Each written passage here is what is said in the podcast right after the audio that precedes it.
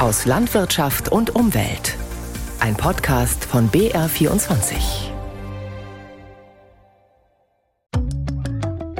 Seit gut einem Jahr ist ja in Deutschland das Töten männlicher Eintagsküken verboten. Aber ist das wirklich ein Grund zur Freude? Also manche sagen es ganz offen und die anderen nur hinter vorgehaltener Hand. Dieses Kükentöten zu verbieten, das war eine komplett blödsinnige Entscheidung und bringt für den Tierschutz 0,0. Aber du willst doch damit nicht etwa sagen, wir hätten so weitermachen sollen. 40 bis 50 Millionen Küken sind da jedes Jahr unmittelbar nach dem Schlüpfen getötet worden, vergast worden. Und plakativ gesagt war das Müll, die hat man einfach weggeworfen. Fandst du das okay? Ja, okay ist es auch nicht, aber das, was jetzt läuft, ist ja auch Mist. Also diese männlichen Küken, die werden von den Brütereien irgendwo hingekarrt, meistens nach Polen. Dort werden sie zu dürren Bruderhähnen gemästet, die bei uns nahezu keiner haben will. Dann schlachtet man sie, verschifft man es nach Afrika und das soll dann irgendwas bringen für den Tierschutz. Das ist doch der Wahnsinn. Ja, natürlich ist das keine Lösung, aber gut gemeint ist eben nicht immer auch gut gemacht. Naja, aber das Problem ist halt einfach, dass niemand eine Lösung hat, außer salbungsvollen Worten. Genau, darüber reden wir heute. In unserem Podcast Ernte gut alles gut, in dem wir uns über Themen unterhalten, die jetzt gerade für besondere Aufregung sorgen. Ich bin Ingrid Wolf, ich bin Redakteurin mit den Schwerpunktthemen Naturschutz, Klimaschutz, Tierschutz und Ernährung. Und ich bin Christine Schneider, ich bin seit vielen Jahren Redakteurin der Sendung Unser Land, dem Landwirtschaftsmagazin des BR. Und genau diese Punkte, wo Landwirtschaft und Umwelt oder heute Landwirtschaft und Tierschutz aufeinandertreffen, die interessieren uns. Also beim Kükentöten, da sitzen wir jetzt echt total in der Tinte. Aber um das zu verstehen, wie wir überhaupt an den Punkt hier kommen sind, müssen wir, glaube ich, schon ein bisschen über die Vergangenheit reden. Und deswegen müssen wir, glaube ich, über das Kükenschreddern reden. Moment, Kükenschreddern, dieser Begriff geistert ständig noch durch die Medien und sagt jeder, dieser Begriff ist aber falsch, denn die Küken werden mit CO2 vergast. Aber jahrelang hat man es wirklich so gemacht, da hat man die geschreddert. Und deswegen haben sich die Leute ja auch so aufgeregt. Ich finde zu Recht, weil so geht man mit Tieren einfach nicht um. Es macht doch einen Unterschied, wie so ein Tier stirbt. Und genau deswegen ist das Thema ja auch überhaupt so emotional geworden. Ja, vielleicht müssen wir jetzt erst einmal erklären, warum werden denn diese Eintagsküken überhaupt getötet? Also ich mache jetzt mal wieder hier das Gescheithaferl. Die Hühnerhaltung in Deutschland ist seit Jahrzehnten spezialisiert. Zum einen gibt es die Masthähnchenrassen, da werden Männlein und Weiblein gemästet, gar kein Problem. Und dann gibt es neben diesen Masthähnchen eben die Eierleger, genau. Und da gibt es halt Rassen, die sind gezüchtet, dass die Weibchen ganz, ganz viele Eier legen, über 300 Stück pro Jahr. Die Männer legen natürlich keine Eier, setzen aber auch kein Fleisch an. Also was tut man mit denen? Das sind die Brüder dieser Hennen, die gelten als wertlos. Und genau deswegen hat man jahrzehntelang diese männlichen Eintagsküken sofort nach dem Schlüpfen getötet. Ich habe es vorhin schon mal gesagt, 40 bis 50 Millionen Tiere im Jahr waren das. Und das hat man seit dem 1. Januar vergangenen Jahres verboten, weil man irgendwie gemerkt hat, dass es doch ein Wahnsinn ist. Naja, weil natürlich erst einmal viele Tierschützer auf die Barrikaden gegangen sind und dann hat ja 2019 das Bundesverwaltungsgericht entschieden, das Kükentöten aus wirtschaftlichen Gründen muss enden, sobald es Alternativen dazu gibt. Genau, und deswegen hat man solche Alternativen auch gesucht, um eben genau dieses Töten der flauschigen Küken zu vermeiden. Und da gab es dann als Wunderlösung, als Königsweg diese Geschlechtsbestimmung im Ei. Aber das hat ewig gedauert. Ich weiß nicht, wie viele Jahre wir immer wieder darüber berichtet haben, bis da endlich mal was vorangegangen ist. Und es funktioniert ehrlich gesagt auch erst seit kurzem so einigermaßen. Und es ist ja jetzt auch immer noch die Frage, ob es wirklich im wahrsten Sinne des Wortes das Gelbe vom Ei ist. Denn wo ist der Unterschied, ob ich ein frisch geschlüpftes Küken töte oder vorher das Embryo im Ei? Also wo ist da der Unterschied? Naja, das Ei wird einfach zu einem viel früheren Zeitpunkt ausrangiert.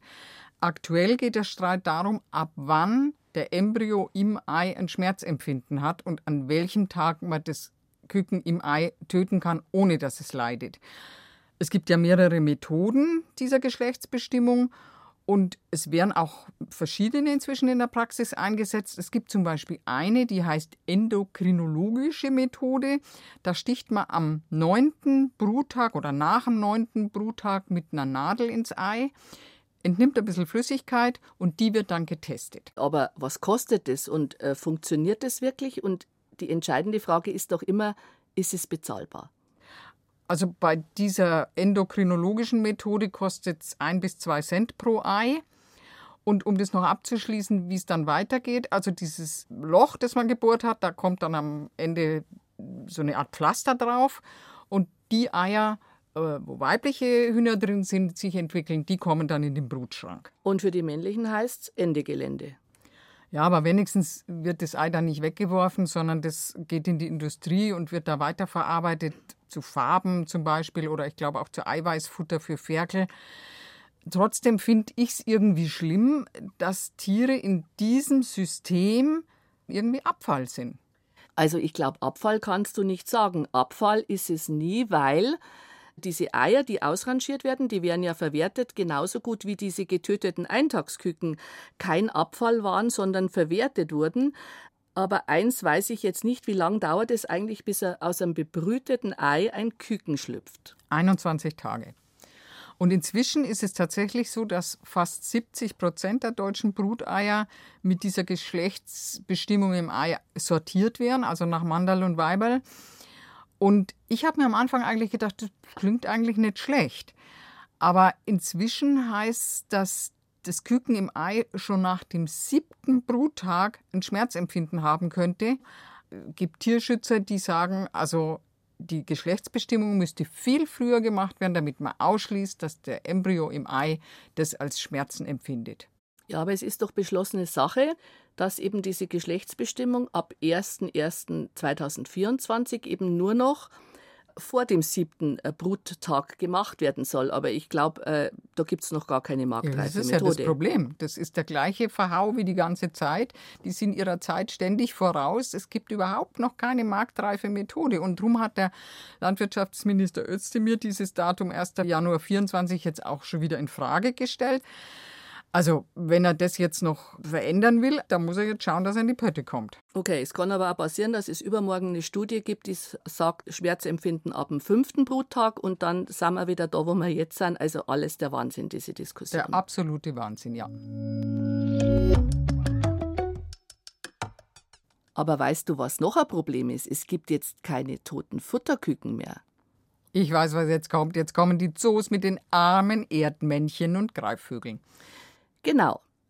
In den Zoos müssen Tiere gefüttert werden, zum Beispiel Reptilien oder äh, es gibt Falknereien, also diese Falkenhöfe auf irgendwelchen Burgen. Da werden äh, diese Tiere, die wurden oder werden noch mit toten Futterküken gefüttert. Und natürlich könnte man sagen, äh, grundsätzlich, ich brauche überhaupt keine Zoos, ich brauche keine Greifvögel, keine Schlangen, ich brauche keine Erdmännchen. Aber es ist halt so, und da waren die toten Küken tiefgefroren in Pappkartons geliefert super praktisch und billig. Ja, ja, ich kenne das Argument. Der, der Direktor vom Nürnberger Zoo, der hat ja regelrecht geweint, dass ihm jetzt diese toten Küken abgehen. Ich glaube, 60.000 Stück hat er da pro Jahr verbraucht. Und die waren ganz wunderbar, hatten die richtige Größe, das richtige Gewicht, den richtigen Anteil an Ballaststoffen. Ich habe da mal ein Interview gehört, der hat mir wirklich leid getan. Äh, und auch die Geflügelwirtschaft, die verweist gebetsmühlenhaft darauf, dass die Zoos und Tierhandlungen, Greifvogelparks jetzt alle, alle ganz notleidend sind. Aber ehrlich gesagt, Christine, 45 Millionen Küken haben ja echt so viele Erdmännchen, dass die alle wegkommen sind? Ja, natürlich nicht nur Erdmännchen, aber es scheint wirklich so gewesen zu sein, dass der Großteil verfüttert wurde, ein anderer Teil wurde ins Ausland exportiert als Futterküken und der kleine Rest, der ist halt dann so wie Schlachtabfälle in Tierkörperverwertungsanstalten gelandet. Und jetzt ist es halt so, dass wir diese toten Futterküken importieren. Die Alternative wäre dafür extra Mäuse züchten. Du brauchst aber rein vom Gewicht her pro Futterküken zwei Mäuse. Die musst du dann drei Wochen lang in Käfigen halten und dann um die Ecke bringen. Also Okay. hallo. Auch, auch ein Schmarrn, ja, okay. Aber trotzdem, wenn du dir überlegst, wie viele Bundesregierungen da inzwischen investiert haben, dieses Problem mit dem Kükentöten zu lösen, sechseinhalb Millionen Euro sind für die Forschung ausgegeben worden. Wir beide, wie viele Bundeslandwirtschaftsministerinnen haben wir schon erlebt, die wegen dieses Themas einfach alle miteinander immer wieder ins Schwitzen kommen sind? Das Ergebnis dieses ganzen Aufwands, muss ich dir ehrlich sagen, finde ich nicht überzeugend. Nicht wirklich. Also ehrlich gesagt, ich kenne überhaupt niemanden, der das überzeugend findet. Aber jetzt muss ich noch was loswerden zum Thema Futterküken. Weißt du, wer an dem ganzen Dilemma schuld ist? Nein? Die gute Julia Klöckner, frühere CDU-Bundeslandwirtschaftsministerin. Ich habe vor kurzem in einer Bio-Zeitschrift gelesen, ich betone in einer Bio-Zeitschrift, beim Kükentötenverbot hatte die Vorgängerin von Cem Özdemir nicht so klug gehandelt wie die französischen Nachbarn. Dort ist nämlich das Kükentöten zum Verfüttern weiterhin erlaubt. Und das steht in einer Biozeitschrift, dass es klug ist, Küken zu verfüttern. Okay, erstaunlich. Ja, habe ich schwarz auf weiß. In Österreich und Frankreich ist es nämlich so, theoretisch ist das Kükentöten auch verboten, wenn aber die Brüterei nachweisen kann, dass sie einen Abnehmer für Futterküken hat, dann ist es weiterhin erlaubt.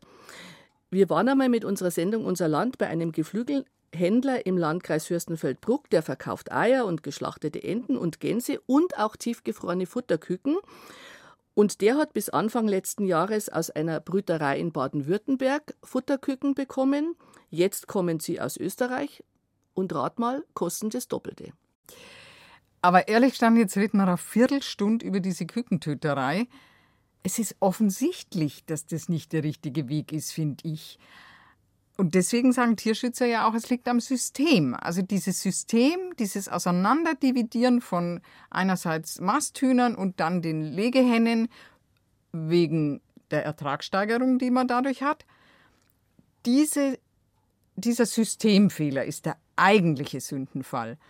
Und man müsste halt die Tiere wieder für beides nutzen können, dass sie sowohl Fleisch produzieren als auch Eier. Und das ist eben als Lösung für mich allein das Zwei-Nutzungshuhn. Stopp, bevor wir jetzt, ja, bevor wir jetzt über dieses Zwei-Nutzungshuhn reden, reden wir erst über die nächste super Idee, die auf Druck der Tierschützer ausgebrütet worden ist, den Bruderhahn, noch so ein Rohrkrepierer.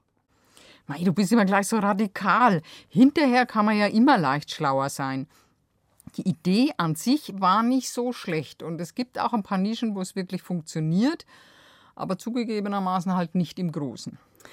Also die Idee beim Bruderhahn war ja, die Landwirte halten weiterhin diese Turbo-Legehennenrassen, die über 300 Eier im Jahr legen, und der Bruderhahn darf auch leben. Die Eier sind dann ein paar Cent teurer und mit diesem Mehrpreis wird sozusagen die Aufzucht des Bruders der Legehenne finanziert.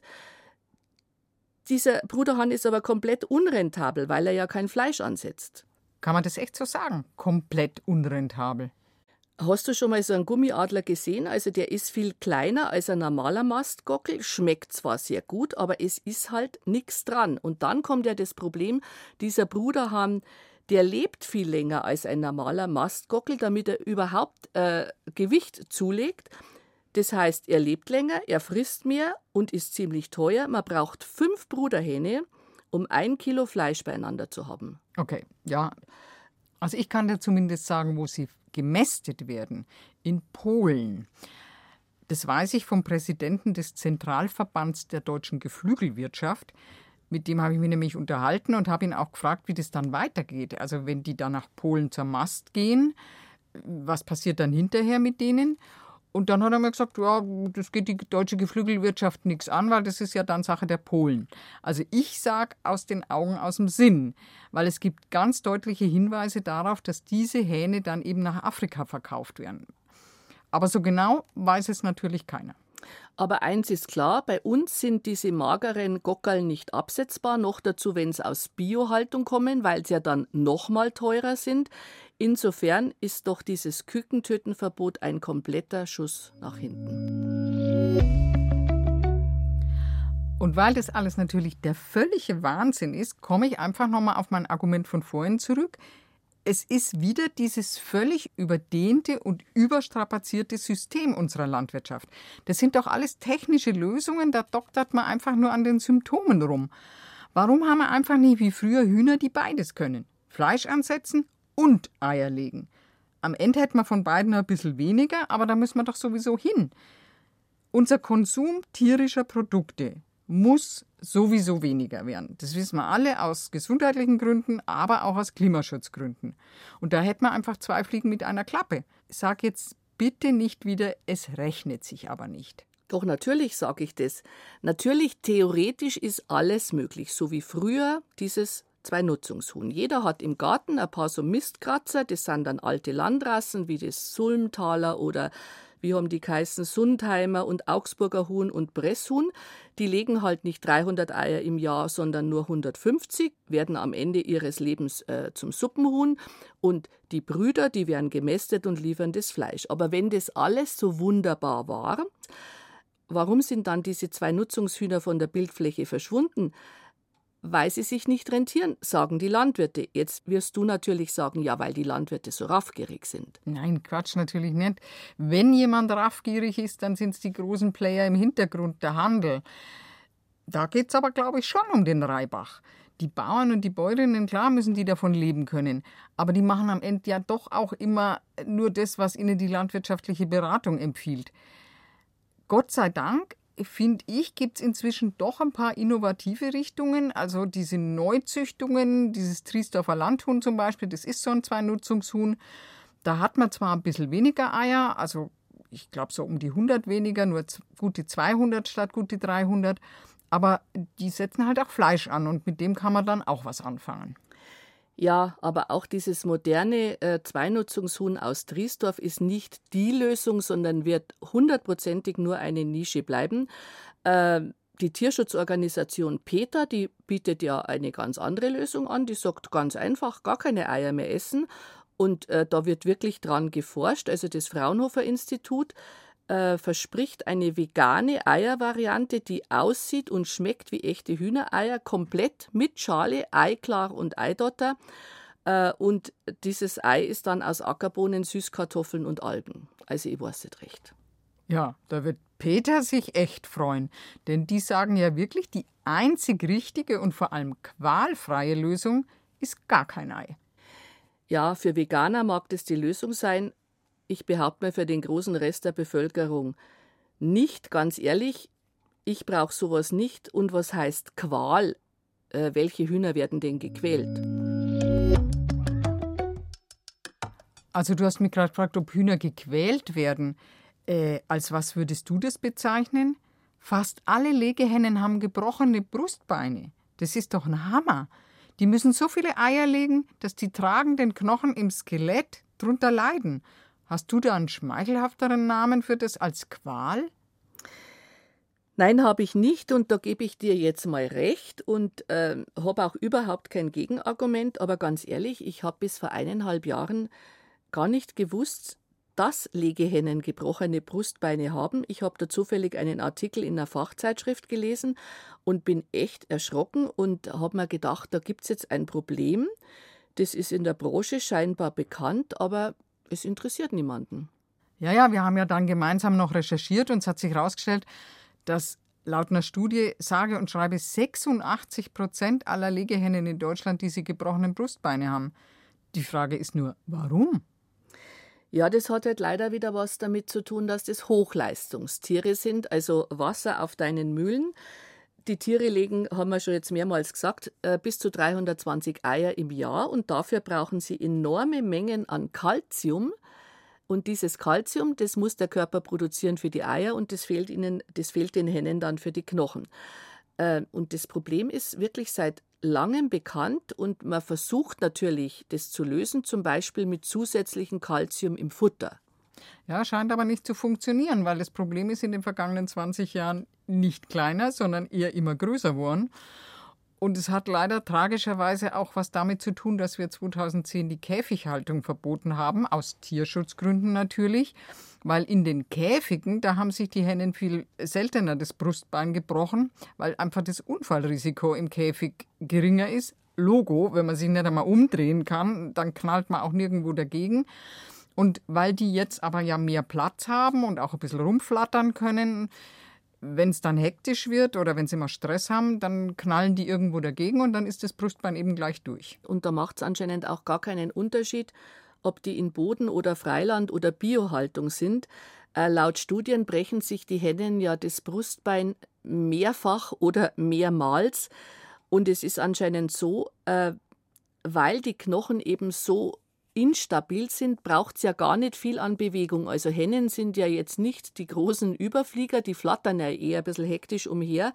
Und wenn die dann zum Beispiel gegen so eine Sitzstange erprallen, dann reicht es schon. Und äh, man kann es ja kaum glauben, allein schon das Sitzen auf einer Stange schadet dem Brustbein auf Dauer, sagen Experten. Also das hört sich schon erschreckend an. Also ich finde es wirklich auch ganz furchtbar. Und es ist für mich ehrlich nichts anderes als Ausbeutung von Tieren. Weil ich meine, warum ist das alles so? Die Hennen müssen so früh Eier legen, schon mit 20 Wochen, dass diese Brustbeinspitze sich einfach nicht verknöchern kann und ist dann einfach eine Sollbruchstelle. Immer wenn die Henne dann so ein Ei rausdrückt, äh, dann bricht der Knochen. Und natürlich sind inzwischen die auch so gezüchtet, dass die Eier besonders schön groß sind. Also wird die Mühe immer noch größer. Und es ist einfach wieder mal die Frage, ob die Grenze der Leistungsfähigkeit hier nicht wirklich absolut überschritten ist. Darf man das Tieren noch abverlangen? Ich glaube nicht. Ja, aber was wäre jetzt die Lösung? Ich habe mit einem Hennenhalter geredet, der ist gleichzeitig Vorsitzender des Bayerischen Tiergesundheitsdienstes, der sagt, klar will ich nicht, dass meine Tiere leiden. Ja, das will ich ja hoffen, oder? Äh, äh, entscheidend ist doch, was er dagegen macht. Ja, zum einen sagt er, man sieht ja den Tieren nicht an, dass sie gebrochene Brustbeine haben. Also dazu müsste er jede einzelne Henne einfangen, abtasten und selbst dann wäre es fraglich, ob er als Laie das erkennen könnte. Aber natürlich kennt er die Problematik und er ist jetzt beteiligt an einem Forschungsprojekt. Da bastelt man, wie vorher schon gesagt, an der Rezeptur des Futters. Ähm, sowohl schon bei den Küken wie auch bei den erwachsenen Hennen, also nicht nur mehr Kalzium, sondern auch mehr Vitamin D und Phosphor, damit die Knochen stabil werden oder bleiben. Und eine weitere Stellschraube wäre auch die Genetik. Also züchtet man endlich rückwärts, also runter von diesen absurd hohen Legeleistungen. Nein, darum geht es, glaube ich, nicht, sondern es geht darum, Hennen zu züchten, die ruhiger sind, also die nicht so hektisch rumflattern. Äh, denn weißt du, was noch ein Problem ist, wusste ich bis vor kurzem auch nicht. Der Legehennenhalter, der kriegt ja die Tiere erst ähm, von einem Aufzuchtbetrieb im Alter von 18 oder 19 Wochen, also wenn sie mit dem Legen dann beginnen. In diesen Aufzuchtbetrieben, da werden die aber in abgedunkelten Stellen gehalten, das ist erlaubt.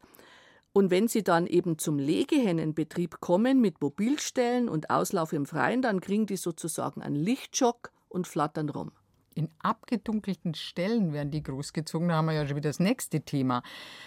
Also Christine, ich habe ehrlich das Gefühl, wir sind schon wieder an einem Punkt, an dem wir in unseren Gesprächen schon so oft waren. Ich glaube einfach, es hilft nur eins, die Legeleistung runterschrauben, äh, dafür sorgen, dass die Hennen später, wenn sie einfach schon ausgereifter sind, ausgewachsener sind, äh, mit dem Legen anfangen. Und möglicherweise wäre auch noch die Größe der Eier eine Stellschraube. Ja, bedeutet aber weniger Eier, kleinere Eier. Damit wären wir wieder beim Zwei-Nutzungshuhn, so wie früher. Das heißt weniger Ertrag für den Halter, teurer für den Verbraucher. Und das will ja letztendlich keiner. Wir drehen uns im Kreis. Ja, zwei Nutzungshühner haben einen Marktanteil von ein bis zwei Prozent. Ist wohl leider so. Aber es ist wie immer, der Verbraucher hätte schon Macht. Er müsste halt im Supermarkt einmal danach fragen. Aber auch das ist natürlich klar, er müsste auch bereit sein, mehr zu bezahlen. Für mich ist das irgendwie eine Doppelmoral. Einerseits heißt es immer Tierschutz, Tierschutz, Tierschutz. Aber dann sind die Leute nicht bereit, dafür auch ein bisschen mehr zu bezahlen. Und Veganismus ist zumindest für mich auch keine Lösung. Ja, es ist, wie es ist und eine Lösung ist nicht in Sicht. Aber weißt du, was mich genauso schockiert hat wie die Tatsache, dass es diese Brustbeinbrüche gibt? Wir haben letztes Jahr im BR auf allen Kanälen darüber berichtet und ich dachte mir, also jetzt muss ein Aufschrei durch die Bevölkerung gehen. Und was ist passiert? Ich weiß schon, nichts, absolut gar nichts, keinerlei Reaktionen. Aber das ist genau das, was ich meine. Bei manchen Themen, da gehen die Tierschützer und die Bevölkerung auf die Barrikaden und bei anderen Problemen, da machen es einfach die Augen zu. Ja, vielleicht weil die Alternativen zu teuer sind oder weil es für diese Brustbeinbrüche noch keinen Kampfbegriff gibt, mit dem die Tierschützer da voranmarschieren können. Ich, ich weiß es nicht. Also ich hätte eine Idee. Reden wir jetzt mal über Krüppelhühner? Naja, ehrlich, es regt mich so auf. Das ist so eine Scheinheiligkeit. Naja, jetzt haben wir wenigstens noch mal den Finger in die Wunde gelegt. Und vielleicht haben wir auch ein paar Leuten jetzt den Appetit auf Eier verdorben. Weißt du, wie viele Eier jeder Deutsche isst? Du sagst es mir jetzt sicher gleich. 230 Stück waren es letztes Jahr, übrigens zwölf weniger als 2020. Ja, das ist ja spannend. Das ist der gleiche Trend wie bei Milch und Fleisch. Woran liegt es, dass es weniger werden? Werden die Leute gescheiter oder werden die Eier immer teurer? Naja, keine Ahnung, aber ich tippe jetzt eher mal auf den Preis. Bei uns in Deutschland ist es einfach immer das entscheidende Kriterium. Aber jetzt persönliche Frage: Wo kaufst du deine Eier, Frau Wolf? Ich gehe mal davon aus im Bioladen. Nein, ich kaufe es im Supermarkt. Ich habe aber Glück, weil bei uns gibt es einen, der hat wirklich ein sehr, sehr großes Regional- und Biosortiment.